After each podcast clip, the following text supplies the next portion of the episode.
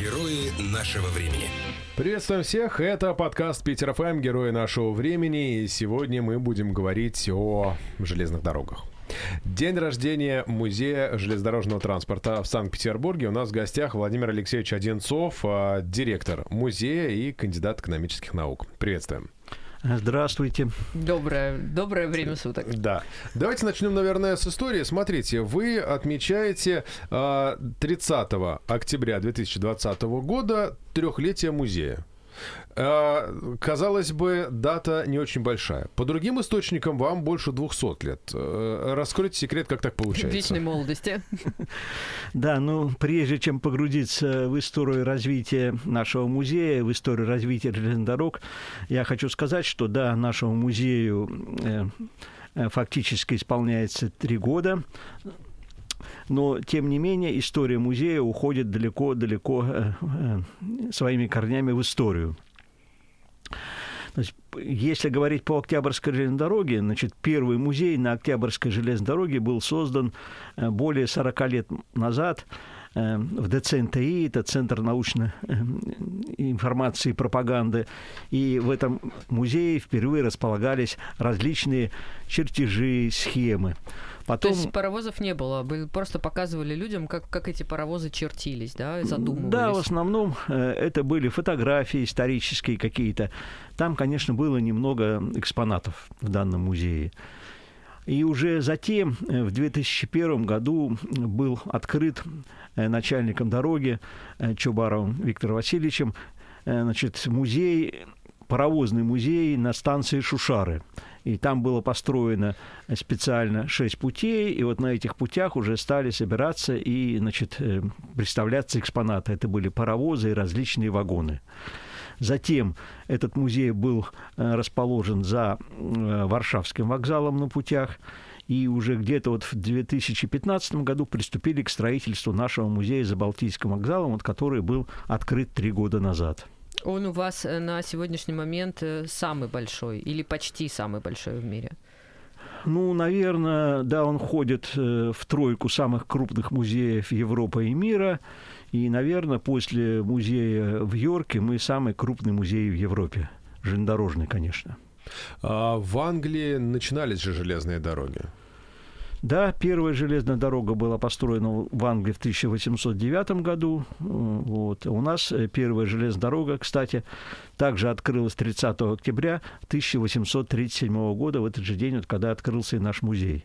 Mm-hmm. Только 183 года назад. Разница, в общем, значительная, но символичная. Когда появлялись железные дороги и, в принципе, идея железных дорог, э, я знаю, что не все были от этой идеи в восторге, и в железнодорожный транспорт как в таковой не верили в принципе. Э, да, в принципе, в то время, в 1836 году и ранее, э, многие не верили, что железные дороги могут быть в России. Ну, Было... там Россия там что на тот момент э, представляла? Люди ездили, как правило, наверное, на... ну, на, на, на колясках. Пролетка, там Захар закладывай коней, вот, ну, собственно, и все. А тут раз и паровозы. Да, в то время много было противников, и, наверное, даже и было большинство строителей железных дорог, что считали, что снега, большие снега не позволят железным дорогам существовать в России. Ну и многие там казусные разные вещи высказывались, э, что, мол, это будет влиять там и на экологию. экологию. Гринпис того времени. Вот. Но, тем не менее, значит, э, современники, великие современники того времени, значит, прогрессивные, прогрессивные люди того времени понимали, что железные дороги нужны. И здесь вот как пример можно привести э, Пушкина Александра Сергеевича, который поддержал строительство железных дорог в своей переписке с инженером корпуса путей сообщения Волковым. И там Пушкин писал, что железным дорогам в России, мне кажется, быть необходимо. Но для этого надо построить специальную машину, которая будет очищать пути от снега. То есть он даже предусмотрел уже и техническую возможность очистки путей от снега. А когда вот эту машину изобрели, ну, прямо стали применять активно? Ну, активно эти машины изобрели уже, значит, э, в конце, наверное, 19 века, и сейчас их также, ну, не те машины, более современные, очень современные, применяют, применяют и на железных дорогах. Представляете, вот в том времени, когда собирается там в, в гостях у кого-то вечером, такие, вы слышали ли вы последние новости? Собираются строить железную дорогу? Что вы думаете? Я думаю, не пройдет, снегом завалит. Да, да, да, да, да. А, скажите, первые поезда, они же были не, ну, не Сапсан далеко, и они двигались достаточно медленно. Это так или не так? Ну, естественно, первые поезда э, на паровой тяге, они двигались намного медленнее, намного медленнее. Ну, по тем временам, э, конечно, это была скорость огромная.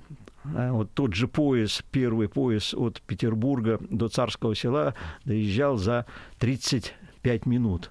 По тем временам это была огромная скорость. Угу. И, конечно, э, это изменило, значит, ну, э, понятие людей о времени. Можно было заехать за очень короткое время, и потом э, другие поезда на той же линии э, Санкт-Петербург, Москва, э, поезда могли проехать путь от Петербурга до Москвы за 9 часов.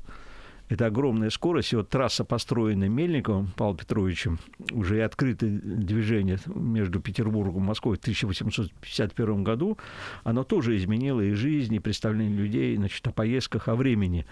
И, конечно, вот те паровозы, которые в то время э, значит, ходили, они были э, в России самыми скоростными паровозами. То есть в России была достигнута э, скорость самая высокая. Ну вот если вспоминать вестерны, то там же вот эти почтовые поезда, там их догоняют на конях и грабят. Это, ну, лошадь могла реально догнать поезд или это художественный вымысел? Не, ну первые поезда, в принципе, наверное, может, лошадь бы и то навряд ли с, с трудом могла догнать, но навряд ли. Понятно. Везде обман в кино. А конструкция непосредственно вот э, с, самого вот этого устройства. Мы, когда говорим про флот российский, мы говорим о том, что там Петр поехал, где-то научился, там привез, э, здесь обучил, и мы построили. А с поездами у нас такая же история? Мы где-то у кого-то подсмотрели, кого-то отправили учиться, или мы разрабатывали все эти конструкции самостоятельно?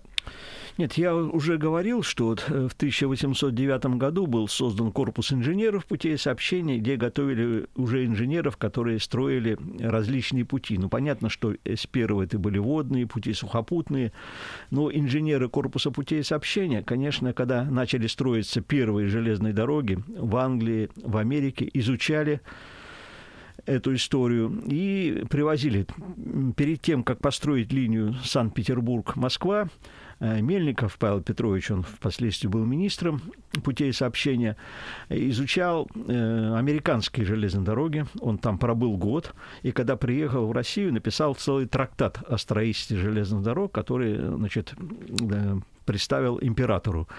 И потом уже на базе вот изучения этих железных дорог была построена и наша дорога. Но она имела много интересного, много имела новшеств, совершенств. И это была самая современная, двухпутная и самая высокоскоростная дорога в Европе. Конечно, мы использовали опыт строительства уже и других дорог в других странах. А почему у нас отличается колея между Европой и Россией? И причем там отличается она незначительно, там на несколько сантиметров буквально. Но откуда-то это взялось? Нет, ну, э, в принципе, у нас 1520 миллиметров ширина колеи российских дорог, и, наверное, это было сделано специально, чтобы э, наши заводы э, строили вот эту и вагоны, и паровозы с этой колеей, и чтобы развивать свою промышленность, конечно. Mm-hmm. Чтобы вражеские паровозы не проходили по нашей колее, импортозамещение. Импортозамещение, да. А теперь получается каким образом, что когда поезд а, переезжает границу, он должен а, менять тележки, или это уже в прошлом? Да, э, пассажирские поезда сейчас меняют тележки под вагонами при приезде через границу. И, конечно, просто сейчас э, смена этих э, значит, тележек под колесами более совершенная и уже автоматизирована. А как это выглядит У меня вообще? такое ощущение, что я потерялась. Какие тележки меняют? Вот. Это, как это, это работает? Что, что, что такое менять тележку? Что такое менять тележки, да? Ну, под вагоном есть... Колесики. Колеса, колеса, да? Так как ширина колеи у нас больше, чем в Европе, да, то, естественно, с нашими колесами на территорию Европы, на европейской железной дороге мы не можем въехать, они больше. Поэтому нужно поставить европейские колеса, которые по ширине, по осям Соответствует. они соответствуют. А да. пассажиров куда в это время? А Ну, пассажиры могут находиться в поезде, просто там есть вагон подъезжает, там специальные домкраты его приподнимают. Эти наши колесные пары или наши тележки выкатываются и закатываются тележки соседней страны, куда мы едем. А как-то они Потом они опускаются, естественно, они закрепляются определенным способом, и пассажиры могут находиться в вагонах Я, честно скажу, за свои э, почти 40 первый раз слышу, что такие манипуляции производятся. Недостаточно вам мне знаний про железные дороги. Э, Песня есть, по-моему, у нас даже в эфире. Она звучит где-то в лесах Петербурга. Поезд меняет колеса. Это вот как раз а, финской границы. Нет, я получается, знала, что Нет, как раз голова с поезда. финской границей у нас одинаковая ширина крылей, там не надо менять. А, да, ну это значит Да. э, А как так уже. получилось, что вся Европа в одну сторону, а Финляндия ближе Ну, к нам? по Финляндия, значит, э, когда э, входила в состав России, практически все железные дороги строили мы в Финляндии. Вот как раз в этом году 150 лет открытия прямого сообщения между Петербургом и Хельсинки исполнилось. И практически так, как строили э, Россия все железные дороги в Финляндии, ширина колей была такая же, как в России. Я как раз и думал, а она точно так же это получается. Но Аллегро ты как бы не переставишь, он же скоростной. Ну да, вот, вот и ответ. На границе с Финляндией мы не переставляем колесные пары и тележки не меняем. А у нас есть какая-то граница, где это происходит? Или это уже там, на, на дальних рубежах? Нет, это здесь у нас есть, она происходит. Это когда у нас идут э, поезда, скажем, в ту же Германию, в ту же э, в, в Польшу, ну, в Западную Европу, да, у нас происходит перестановка. А хочется коснуться все-таки немножко истории. Первые поезда, которые были, они наверняка же были, ну, не для массового пассажира. И, наверное, когда они появлялись, они появлялись больше там для богатых. И в кино показывают, что выглядит это вот прям роскошно, что это такой там чуть не дворец на колесах. Это правда так и было? Или все-таки были какие-то утилитарные поезда? Ну вот если говорить о первой железной дороге, э, Санкт-Петербург-Царское село, там, э, ну, наверное, действительно, это была железная дорога такого развлекательного типа для наиболее э, богатого общества того времени ездили на концерты в Павловск, музыкальные вокзалы, хотя и там уже были вагоны различного типа. Можно было и для наиболее богатых, и были вагоны, там шарабаны для более простых людей. Э, Ну, конечно, эта дорога была более всего развлекательная, но там не было особого комфорта. Например, когда там царь ехал э, первый раз из Петербурга, э, значит, в Павловск, в Царское село, то его карету просто поставили открытый На- вагон, и он в этой карете ехал. Вот так. Это удобно. Да. Ну а дальше уже при строительстве железных дорог э, были вагоны и первого класса, комфортные вагоны. Кстати, у нас в музее представлены вот различные виды вагонов и первого класса, и второго, и третьего. Вот того времени, да? До того времени, и их можно посмотреть, прийти. И, конечно, были вагоны специально для, скажем, уже переворской царской семьи, строили специальные вагоны для царя, которые э, имели там вагон-салон, вагон-спальню, вагон-кухню, и было таких вагонов несколько. А когда куда-то ехал царь, это был отдельный состав или могли прицепить еще несколько вагонов для ну, там, обычных людей, которые ехали вслед за царем? э, Как правило, это, скорее всего, был отдельный состав, да, ну, в порядке исключения могли еще вагоны цеплять. Кстати, вот вагонов, э, салонов, э, значит, императора у нас в России не сохранилось, но вот в музее Финляндии есть там три таких вагона, которые вот сохранились, вагоны императорские. А можете рассказать про вот отдельные роскошные поезда, Восточный экспресс, например? Он же курсировал между э, Каиром и... Вспоминаем Агату Кристи.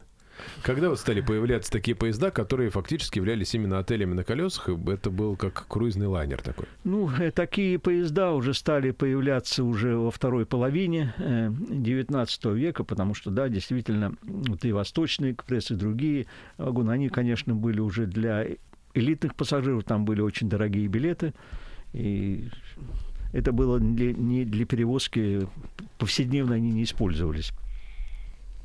У нас, например, сохранился вагон э, постройки 1902 года, построил Рижский вагоностроительный завод. Это вагоны были построены для восточно-китайской дороги для перевозки значит, э, высоких лиц. И на этом вагоне какое-то время даже ездил китайский император. Ого.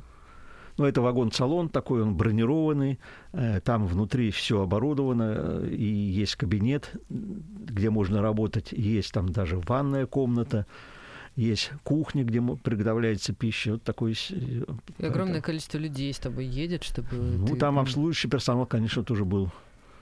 А вот после революции, когда у нас отменились все эти классы, первого класса вагона, второго, третьего, все равно же оставались такие большие поезда для перемещения высокопоставленных э, товарищей. То есть это Ленин ехал в запломбированном вагоне, а, по-моему, у Дзержинского был отдельный бронепоезд с э, бойцами в красных этих э, кожанках, красных штанах. Или это, или это легенда тоже? Ну, я думаю, скорее всего, это легенды, так же, как и, и про Ленина. Вот. Но, тем не менее, конечно, были и бронепоезда, но они используют для других целей. И у нас есть, есть бронеплощадки для поездов. Ну, у нас э, вот есть э, вагон, с, э, паровоз, вернее, 68. Это единственный экземпляр, который сохранился из этой серии паровозов. И вот эта серия паровозов, когда, например, участвовала э, в перевозке э, правительства значит, из Петербурга в Москву ну, перевозка осуществлялась в обычных классных вагонах того времени, и, значит, вот, вот этим паровозом он у нас остался, можно приехать посмотреть. Не прям зайти, потрогать, да. внутри а, все посмотреть? Да, а так, э, в принципе, для перевозки потом э, высокопоставленных, значит, членов правительства использовались, были специальные вагоны, вагоны салона. У нас, кстати, такой вагон есть, он, его даже можно посмотреть, там э, интерактивная инсталляция, то есть идет экран, он показывает, что там внутри. Это вот вагон, салон Молотова. А когда перестали пользоваться такими вагонами правительства? Ну, то есть сейчас, понятно, все летают на самолет, там борт номер один и все остальное. А вот на поездах когда последний? Кто последний ездил? Ну, это сложно сказать, э, потому что вот такие вагоны, они сохранялись на железных дорогах и они потом использовались. И я вот работал на железной дороге для осмотра дороги, руководством дороги, например, э, необходимо делать осмотр железной дороги там, от Мурманска до Москвы, угу. проехать все станции, вот, э, там, можно ехать в таком вагоне и смотреть все станции по очереди и проводить... На пару месяцев ты занят. Ну, это как э, ну, гостиница на колесах, будем так говорить.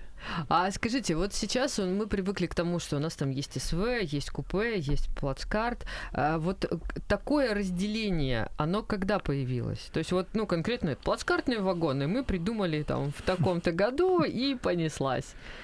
Ну, разделение вагонов, я уже говорил, там первого-второго класса было постоянно, ну, а это уже просто историческая эволюция, да, и там, скажем, Э, в конце XIX века стали появляться там другие вагоны, вагоны плацкартные, вагоны купейные. Это происходило постепенно в определенный период времени, потому что у нас, например, есть вагон, э, вагоны, которые были для переселенцев. Это вагоны для переселенцев э, крестьян в Сибирь. Ну, Специально вагон Специально были вагоны такие сделаны, есть такой экспонат, поэтому вот... А чем он отличается, вот вагон для переселенцев, от ну, того, к чему мы сейчас привыкли? Ну, он, значит, если говорить, он, конечно, менее удобный. Там в одном вагоне было очень большое количество людей.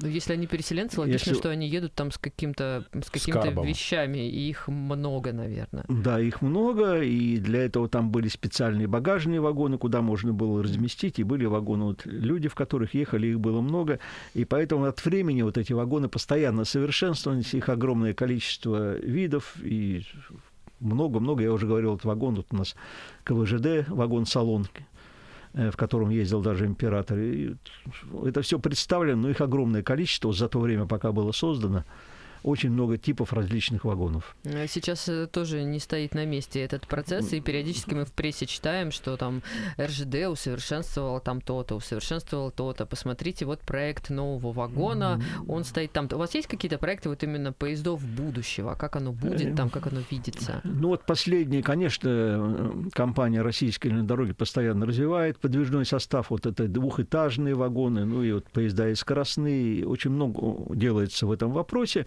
Но у нас пока современных нет вагонов, э, мы их, конечно, надеемся, получим в свое время, но у нас пока нет ни вагонов, там, Сапсанов, скажем, там, Аллегра. Ну, Сапсаны, все же видели Сапсаны. Тут, Не, э, ну, все равно же когда-то они все равно, наверное, появятся в музее и займут свое место. И когда-нибудь наши внуки будут сидеть и говорить, а вы помните, Да. был такой момент в истории, когда люди вот еще на Сапсанах ездили? Ну, помните вот это вот пережитки прошлого? Прикиньте. Да ладно, не может такого быть. Че, прям из города в город? Да. Слушайте, но помимо вагонов, у вас же наверняка должны быть еще и э, те устройства, которые двигают эти вагоны. Вот начиналось все с паровозов давным-давным-давно. А потом как шло это развитие этой истории? Ну, понятно, что паровозы, они свое время отработали, отработали очень хорошо. Потом, э, когда э, стали появляться тепловозы, и они завоевали свое уже достойное место, потому что коэффициент полезного действия паровоза, он очень маленький. Там составляет меньше 10%. А тепловозы, понятно, они более эффективны с точки зрения экономики. И у нас, Тепловоз, это чем он отличается от паровоза? ну, теплово... паровоз это пар, он Ну, за пар, да. а это дизельный. Да, он на дизелях, да? Да, да, да. Тепловозы уже это дизельные конструкции. Поэтому э, у нас вот сохранился последний паровоз Коломенского завода, который выпустили в 1956 году. И в тот же день этот Коломенский завод выпустил первый тепловоз Т-3. Мгм. Это как бы произошла вот революция смены паровой тяги на тепловозную тягу. А можно глупый То есть вопрос? это дизельное топливо уже использовалось, а там не уголь каменный, там не дрова и прочее. А сейчас они на чем ездят? Ну, как, как вот он едет? Ну, сейчас в основном э, у нас электропоезда, да, и плюс дизельные. Есть тепловозы, есть электровозы. А вот эти Потом уже- современные, которые Сапсан, там... Это на электротяге. Извините, я просто в этом вообще не разбираюсь. Это уже электротяга, да. Потом уже стало э, тепловозы тоже, они менее эффективны, чем электротяга. И понятно, с точки зрения экологии электротяга более чистая, потому что железнодорожный транспорт, он самый экологически чистый. Даже авиация загрязняет больше пространства, чем железнодорожный транспорт. Поэтому переход на электротягу – это уже следующий этап. И сейчас, в принципе, вот эти э, современные все поезда, и Сапсаны, и вот это все электротяга. Это вот как э, такие скоростные большие электрички. Э, просто Непременный, не- непременный атрибут любого поезда, ну, особенно на- когда ты едешь на какое-то большое расстояние, это начальник поезда, человек такой неприкосновенный, которого ты, ну, видишь его в случае, если у тебя какие-то сложности, и проводницы. Вот проводницы, они тоже всегда были на протяжении и, э, железных дорог? Или это только когда пошли массовые пассажирские перевозки, и нужно было там как-то людей сопровождать на пути? Какой персонал обслуживал поезда тогда, и как вот это эволюционировало в то, что мы видим сейчас? Ну, обслуживающий персонал, который ну, обслуживал поезда и раньше, и теперь, но если взять пассажирские перевозки, Ну, потому да, если да, говорить вообще о обслуживании персонала, это очень сложная система, да, это, во-первых, вся инфраструктура, ведь поезд и вагон должны ехать, да, по рельсам. А рельсы, насыпь, на которой стоят эти рельсы, это тоже сложное сооружение. Его тоже нужно постоянно обслуживать, чтобы оно соответствовало той скорости, Снегу не завалило и опять же. снегом, и надо их чистить, надо там производить определенный э, значит, набор работ, чтобы они постоянно могли обеспечивать ту скорость, которая необходима на данном участке. Это очень большая работа. Там есть, скажем, и монтеры пути, электромонтеры контактной сети, то есть большой обслуживающий персонал. Это все делается вот, э, железная дорога, это называется инфраструктура. А уже дальше там эм, паровозы, тепловозы, электровозы или другие поезда, которые едут, или те же вагоны, это уже подвижной состав, э, который тоже требует соответствующего обслуживания. Тот же тепловоз, он же должен пройти техническое обслуживание через определенное количество времени. Для этого тоже требуется персонал определенный. Но я понимаю, вы вопрос задаете по проводникам. Ну, про, да, наши бытовые, то, с чем сталкивается обычный человек, да. Хотя я вот Да. сейчас с удивлением, опять же, узнала, что там, оказывается, с рельсами что-то происходит, и что с ними надо что-то делать. Ну, а как же, Хотя, э, нет, хотя, конечно, это логично, но просто когда ты как пользователь э, железной дороги, ну, ты редко думаешь о том, что там кто-то эти пути, там, ну, от снега-то, понятно, почистили, но вот что с- сами рельсы надо как-то обслуживать. м, Да, это работает огромное количество людей, круглые сутки, вот пока идут поезда, эти люди тоже обслуживают. Кроме того, еще есть э, диспетчера, которые также управляют движением поездов, они сидят, они вот открывают, там, ну, условно говоря, зеленый, красный сигнал, чтобы поезд мог двигаться, чтобы обеспечивать график движения поездов. А вот есть- водитель непосредственно поезда, вот казалось бы, ты едешь по рельсам, э, да, и ну, вод- водитель автомобиля, он там на правила дорожного движения ориентируется, там что-то еще. А водитель поезда, он как? Ему газ, тормоз или вот ка- какие у него органы управления? Ну, у машиниста, да, скажем, э, локомотива, будем так говорить, то ли там Сейчас уже паровозов мало очень осталось, только у нас в музее есть вот там электровоз, тепловоз.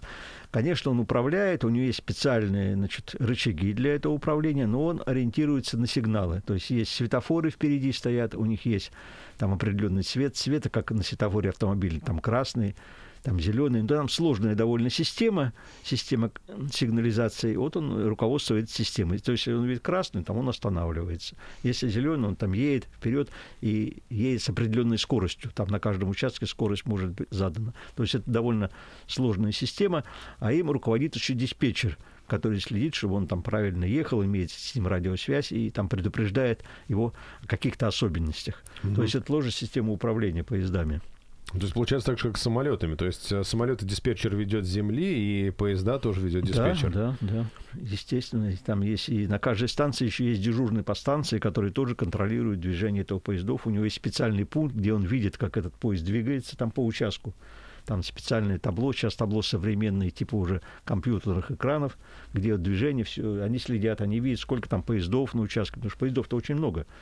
Это там не один поезд идет, тут и все. И надо же как-то их разводить, чтобы а там они... идет, может идти там несколько сотен поездов на этом участке. Вот этот диспетчер с дежурными аппаратом там по станции следят вот за движением всех поездов. Это очень тоже большая. И это круглые сутки, вот пока идут поезда, они все, это, э, огромный коллектив железнодорожников работает, обеспечивает и безопасность движения поездов, и перевозку. А начальник поезда что делает?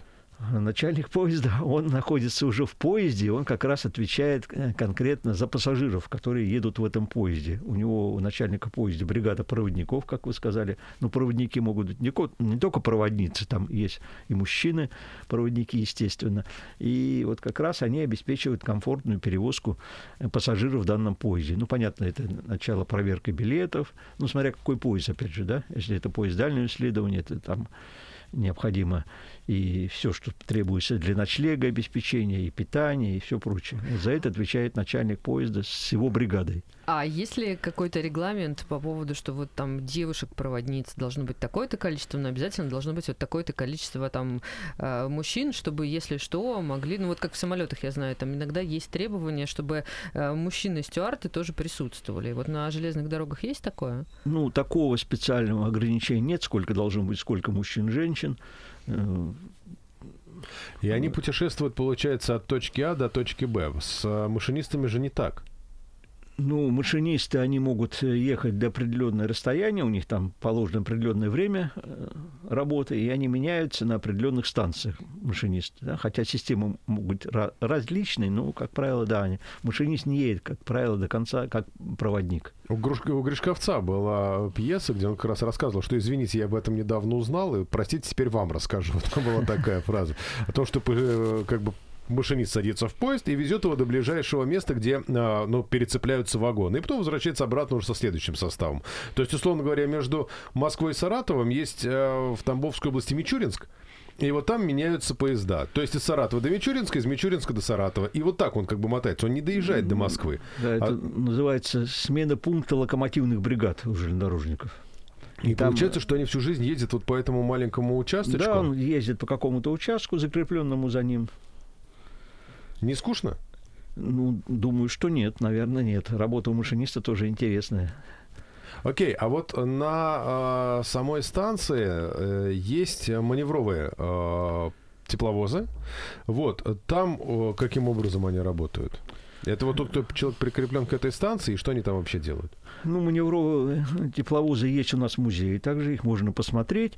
Но если говорить о работе, да, эти маневровые работают, как правило, на крупных железнодорожных станциях, в железнодорожных узлах, вот как, скажем, Санкт-Петербург сортировочный, московский, крупным. Но, кроме того, маневровые локомотивы могут э, ну, заезжать и на другие станции, да, их основная задача – это маневры на станциях, перестановка вагонов, прицепка, там, отцепка, и плюс еще э, подача грузов, подача вагонов на подъездные пути. Скажем, Мгм. есть заводы, пришел, например, на станцию какую-то, на крупную там станцию, ну, Шушара у нас пояс, его там подработали, расформовали, и он, эти вагоны подаются предприятию определенному, где эти вагоны выгружаются, потом они могут забираться или порожними, или грузиться другими грузами, и снова отправляться уже в путь дальше. Вот, кстати, а на предприятии тоже ведут обычные железнодорожные рельсы? Да. То есть, ну, вот товарняк пришел там из 100 вагонов, предположим, с щебнем, я не знаю. И Ну, вот дальше... Есть подъездные пути специальные на предприятиях, где эти вагоны туда подаются маневровым локомотивом, и там они выгружаются, или, или, или идет вопрос погрузки. А какие еще бывают специальные поезда? Потому что есть, я тоже встречал такой э, желтый, похожий на муравья иногда проезжает по э, этим. Я понимаю, что странно описываю, угловатый такой. Есть какие-то исследовательские. Какие бывают еще специальные такие вот штуки? Ну, вагонов много бывает. Но вот э, если взять э, сейчас, у нас, например, идет э, выставка э, военно-санитарных поездов. И мы эту открыв, выставку открыли вот 9 мая в честь Дня Победы э, Великой Отечественной войне. И, значит, она очень интересная. И мы нашли э, вагон 41 года, вагон аптека перевязочная. Мы этот вагон в этом году реставрировали, и он стоит у нас э, в музее. Можно посмотреть. Очень интересная экспозиция. Если вы не были, обязательно посмотрите. Вот поэтому есть вот санитарные поезда. И, кстати, вот эти санитарные поезда в войну перевезли более 5 миллионов раненых. И было таких поездов более 400. Мгм. В России они сыграли тоже огромную роль вот для победы в войне. А какой был принцип действия у санитарного поезда? Он курсировал там, не знаю, условно от Москвы до Петербурга и доставлял раненых, там, собранных по местам остановки с поля боя куда-то там в какие-то другие больницы. Либо они лечились непосредственно в этих вагонах и потом, как только вставали на ноги, отправлялись обратно на фронт. То есть как- какая вот логика была? Ну, как правило, логика была, они участвовали в крупных наступательных операциях. Когда шло наступление, эти поезда, э, значит, ну, Как скорая помощь сейчас на подтягивались к этим направлениям, они стояли на определенных участках, понятно, это все было засекречено по тем временам, хотя мы сейчас вот э, рассекретили и получили, значит, несколько томов э, того времени работе м, поездов и санитарных в тот период. Мы эту выставку сделали совместно с военно-санитарным музеем Министерства обороны. Она получилась, конечно, уникальная. И потом, после проведения операции, понятно, что да, после боев э, много было раненых, которых привозили в эти поезда. В этих поездах их и могли и лечить, и сделать операцию какую-то, но всё это было временно. А потом эти поезда, понятно, уже людей перевозили в стационарные госпитали в тылу. Вот так. Ну, э, первый санитарный поезд вообще появился еще в русско-турецкую войну. Вот. Их тогда было, правда, несколько, немного. Потом они были в Первую мировую войну уже. И как раз в Первую мировую войну они э, тоже активно э, перевозили раненых. Вот у нас есть больница железнодорожная специальная. Она была построена в 1914 году. Мгм.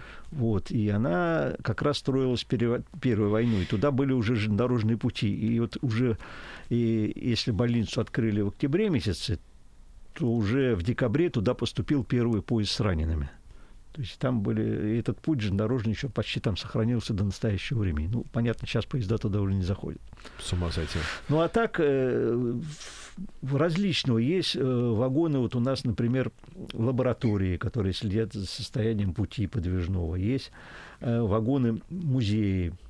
То есть вот если вы смотрели, сейчас у нас вот вагон целый состав сделан, состав Победы. Он отправ- он стоял в Петербурге здесь. Вот тоже специализированный состав специально, да, и там показаны различные, значит, эм, перевозка в войну различных так, категорий людей.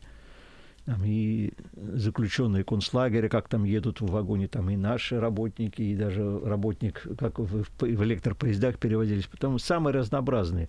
Эм, До революции даже были вагоны церкви. Вот это да.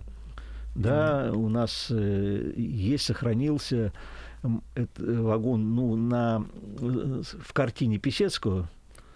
Э, Вы знаете, что Писецкий рисовал Транссибирскую магистраль, когда ехал, и у него картина получилась длиной почти километр, 937 метров. Она сейчас хранится в Эрмитаже. И вот там на этих картинах там нарисован вагон-церковь. Можно посмотреть реально. Чего только нету. В Эрмитаже. В Петербургском. Ну, эта картина знаменитая, да, она же была постро... значит, нарисована уже вот больше ста лет назад, и практически она была в первый раз показана в Париже в 1901 году при завершении строительства Транссибирской магистрали. И эта картина получила значит, золотую награду Конечно. того времени. И была, наверное, вот признана одной такой из лучших картин. И Павел Писецкий, знаменитый художник, он и до этого рисовал. И у нас, кстати, у нас есть э, интерактивная значит, э, картина. Мы, мультимедийный вариант. Мы можем, можно ее посмотреть в музее. Так что приходите. А вот мы начали про Транссибирскую магистраль. Тогда это было там БАМ строился еще, да, это были такие стройки века, когда все в едином порыве. А сейчас что-то строится в плане железных дорог, куда-то еще прокладываются рельсы, собираются ли там, а давайте вот еще проложим вон туда, и, и вон туда начинаем прокладывать. Или уже, в принципе, все, все, все куда хотели, уже закрыто железнодорожным полотном? Да нет, строительство ведется постоянно, каждый год. Э, будет БАМ развиваться, э, также он э, требует не только своего усиления, но и дальнейшего развития. Там нужны дополнительные пути. Их вот, развивается, увидели и вот железные дороги. Крым Э, мост построен, железная дорога построена, там определенные участки пути сделаны, и постоянно ведется какое-то развитие, и на севере дороги планируется строительство. Там это очень много. То есть получается, что и новые строятся, и модернизируются старые, потому да, что между Питером да. и Москвой же сейчас строится высокоскоростная трасса, чтобы э, могли сапсаны ездить вообще с головокружительной скоростью. Да, там э, уже поезда будут ходить уже 350 км в час, скорость конструкторская, это будет отдельная новая трасса. Угу. Вот, конечно, это уже будет новое решение и более современное. А, кстати, сейчас они идут по ну, старой железной дороге? Сейчас, да, идут по старой трассе, которая была построена в 1951 году еще. Ну, а... Понятно, что она модернизирована, она постоянно проходила улучшения. А как так получается, что вот по ней идут сапсаны, которые идут 4 часа, и по ней же идут и поезда, которые идут 9 часов? Причем дневной какой-то тоже есть. Как они раз, ну, могут разминуться там? Ну, это есть график движения поездов, вот есть диспетчера, об этом я вот уже рассказывал, что там в соответствии с этим графиком идет движение поездов.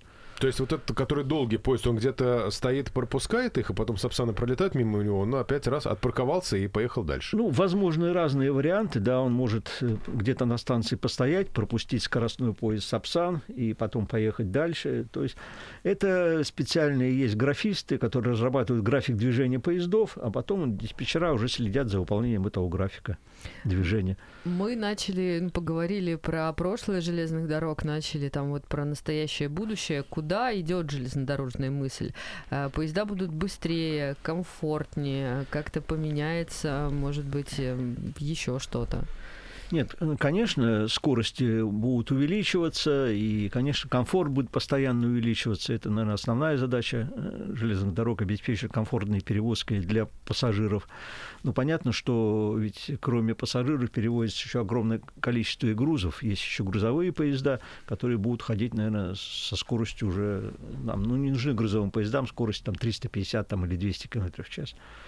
Э, и это, ну, Поэтому, конечно, все будет развиваться. Ну а как а, развивается сейчас, как развивалось в прошлом, и, может быть, какие-то наметки на будущее можно увидеть у вас в музее? Ну, у нас вот скоро будет интересно. Ну, у нас, во-первых, есть зона будущего. Но она типа такого уже варианта, наверное, более фантастического. Там показаны уже перевозки, там, скажем, вакуумных поездов, да, там, где в определенном там объеме скажем, создается разрежение воздуха, и там, значит, в какой-то капсуле летит поезд у нас. Ну, гиперлуп, который разрабатывался вот несколько лет назад, ну, лет 10 да, назад. Там, там скажем, пока... при такой перевозке, если они в будущем будут, да, это у нас уже там показан 30-е годы, там, 50-е годы, да, то, скажем, возможно, и до Москвы там за 20 минут. Но это пока все фантазия. Как из Ленобласти сейчас. Да, да нет, даже быстрее. Ну, как из э, Петербурга до, э, собственно, Павловска или до Царского села. Вот да, тогда да. же тоже это казалось чем-то нереальным. А потом раз, и император, вот, пожалуйста, изволил прокатиться. Постоянно будет техника, понятно, развиваться. Наверное, что-то будет еще и новое постепенно. Естественно, прогресс не остановить. Можно ли какую-то от вас краткую навигацию по музею, что не пропустить ни в коем случае? Вот ты приходишь, у вас огромная территория, и ну, у меня складывается ощущение, что это, наверное, тоже как в Эрмитаже, где за день не необъятное. Вот что не пропустить? Да, наш музей практически за один день обойти, наверное, очень трудно. Э, территория огромная, это 58 тысяч квадратных метров. Эм, у нас находится только 120 экспонатов от техники железнодорожной натуральной. Это, значит, э, тепловозы, паровозы, электровозы, вагоны различного типа. Всего более трех с половиной тысяч экспонатов вот в музее, которые необходимо посмотреть, это которые только представлены, потому что в запасниках у нас там больше 20 тысяч экспонатов различных. Поэтому, конечно, надо начинать постепенно. И первое, может быть, должна быть такая обзорная экскурсия, просто посмотреть тематически. Там у нас э, паровозы там, 19 века и начало развития вот, вообще э, пара в истории человечества. То есть, как все начиналось? Да, вот как начинался и как, э, значит, силу пара, э, значит, поставили на службу человека. У нас рассказывается в четвертом-пятом зале. Может быть, вот это с первого посмотреть и э, завершится. Это у нас находится как раз в старом здании локомотивного депо, э, которое было построено для э, Петерговской железной дороги в 1858 году, и вот сделать осмотр вот этого здания, там вот эти все старые паровозы 19 века, и на этом в следующий раз можно уже вернуться к более современному истории. Это у нас уже второе помещение большое, оно построено. Там есть стеклянный переход, можно перейти даже в плохую погоду в него. Э, там практически уже показываются более современные виды техники, но они тоже еще это и может там посмотреть 20 век, и может даже там еще и 19 век будет, но тоже очень большое помещение, может его посмотреть, тоже это уйдет на это может целый день или полдня. Большая экспозиция на улице. Если, значит, погода хорошая, по улице тоже можно посмотреть, там есть уникальные образцы железнодорожной техники, там у нас стоит вот и пояс «Сокол», пояс Р-200. Можно... «Сокол» — это... Это был «Сокол», проектировался скоростной пояс у нас, э, который должен был ходить между Петербургом и Москвой, но там из-за ряда причин технически он не пошел. Но он развивал скорость 200 км в час тоже. Это а Р-200 наш... это следующий уже скоростной поезд, ну, да, после «Сокола»? Р-200, ну, «Сокол» он вообще не ходил, а Р-200 он ходил реальный, у него скорость, конечно, тоже была высокая, вот, его можно посмотреть, и много стоит поездов различного вида у нас. Э, очень интересно, ну, наверное, вот несколько раз надо прийти, чтобы внимательно посмотреть. Приходить нужно на библиотечный переулок 4, корпус 2. Именно там сейчас находится ваш новый, новый дом а, Музея железных дорог России. Да, это у Балтийского вокзала, станция метро рядышком. Поэтому мы всех приглашаем в наш музей. Спасибо вам большое. А, поздравляем еще раз с днем рождения. Ну и теперь мы к вам напрашиваемся в гости.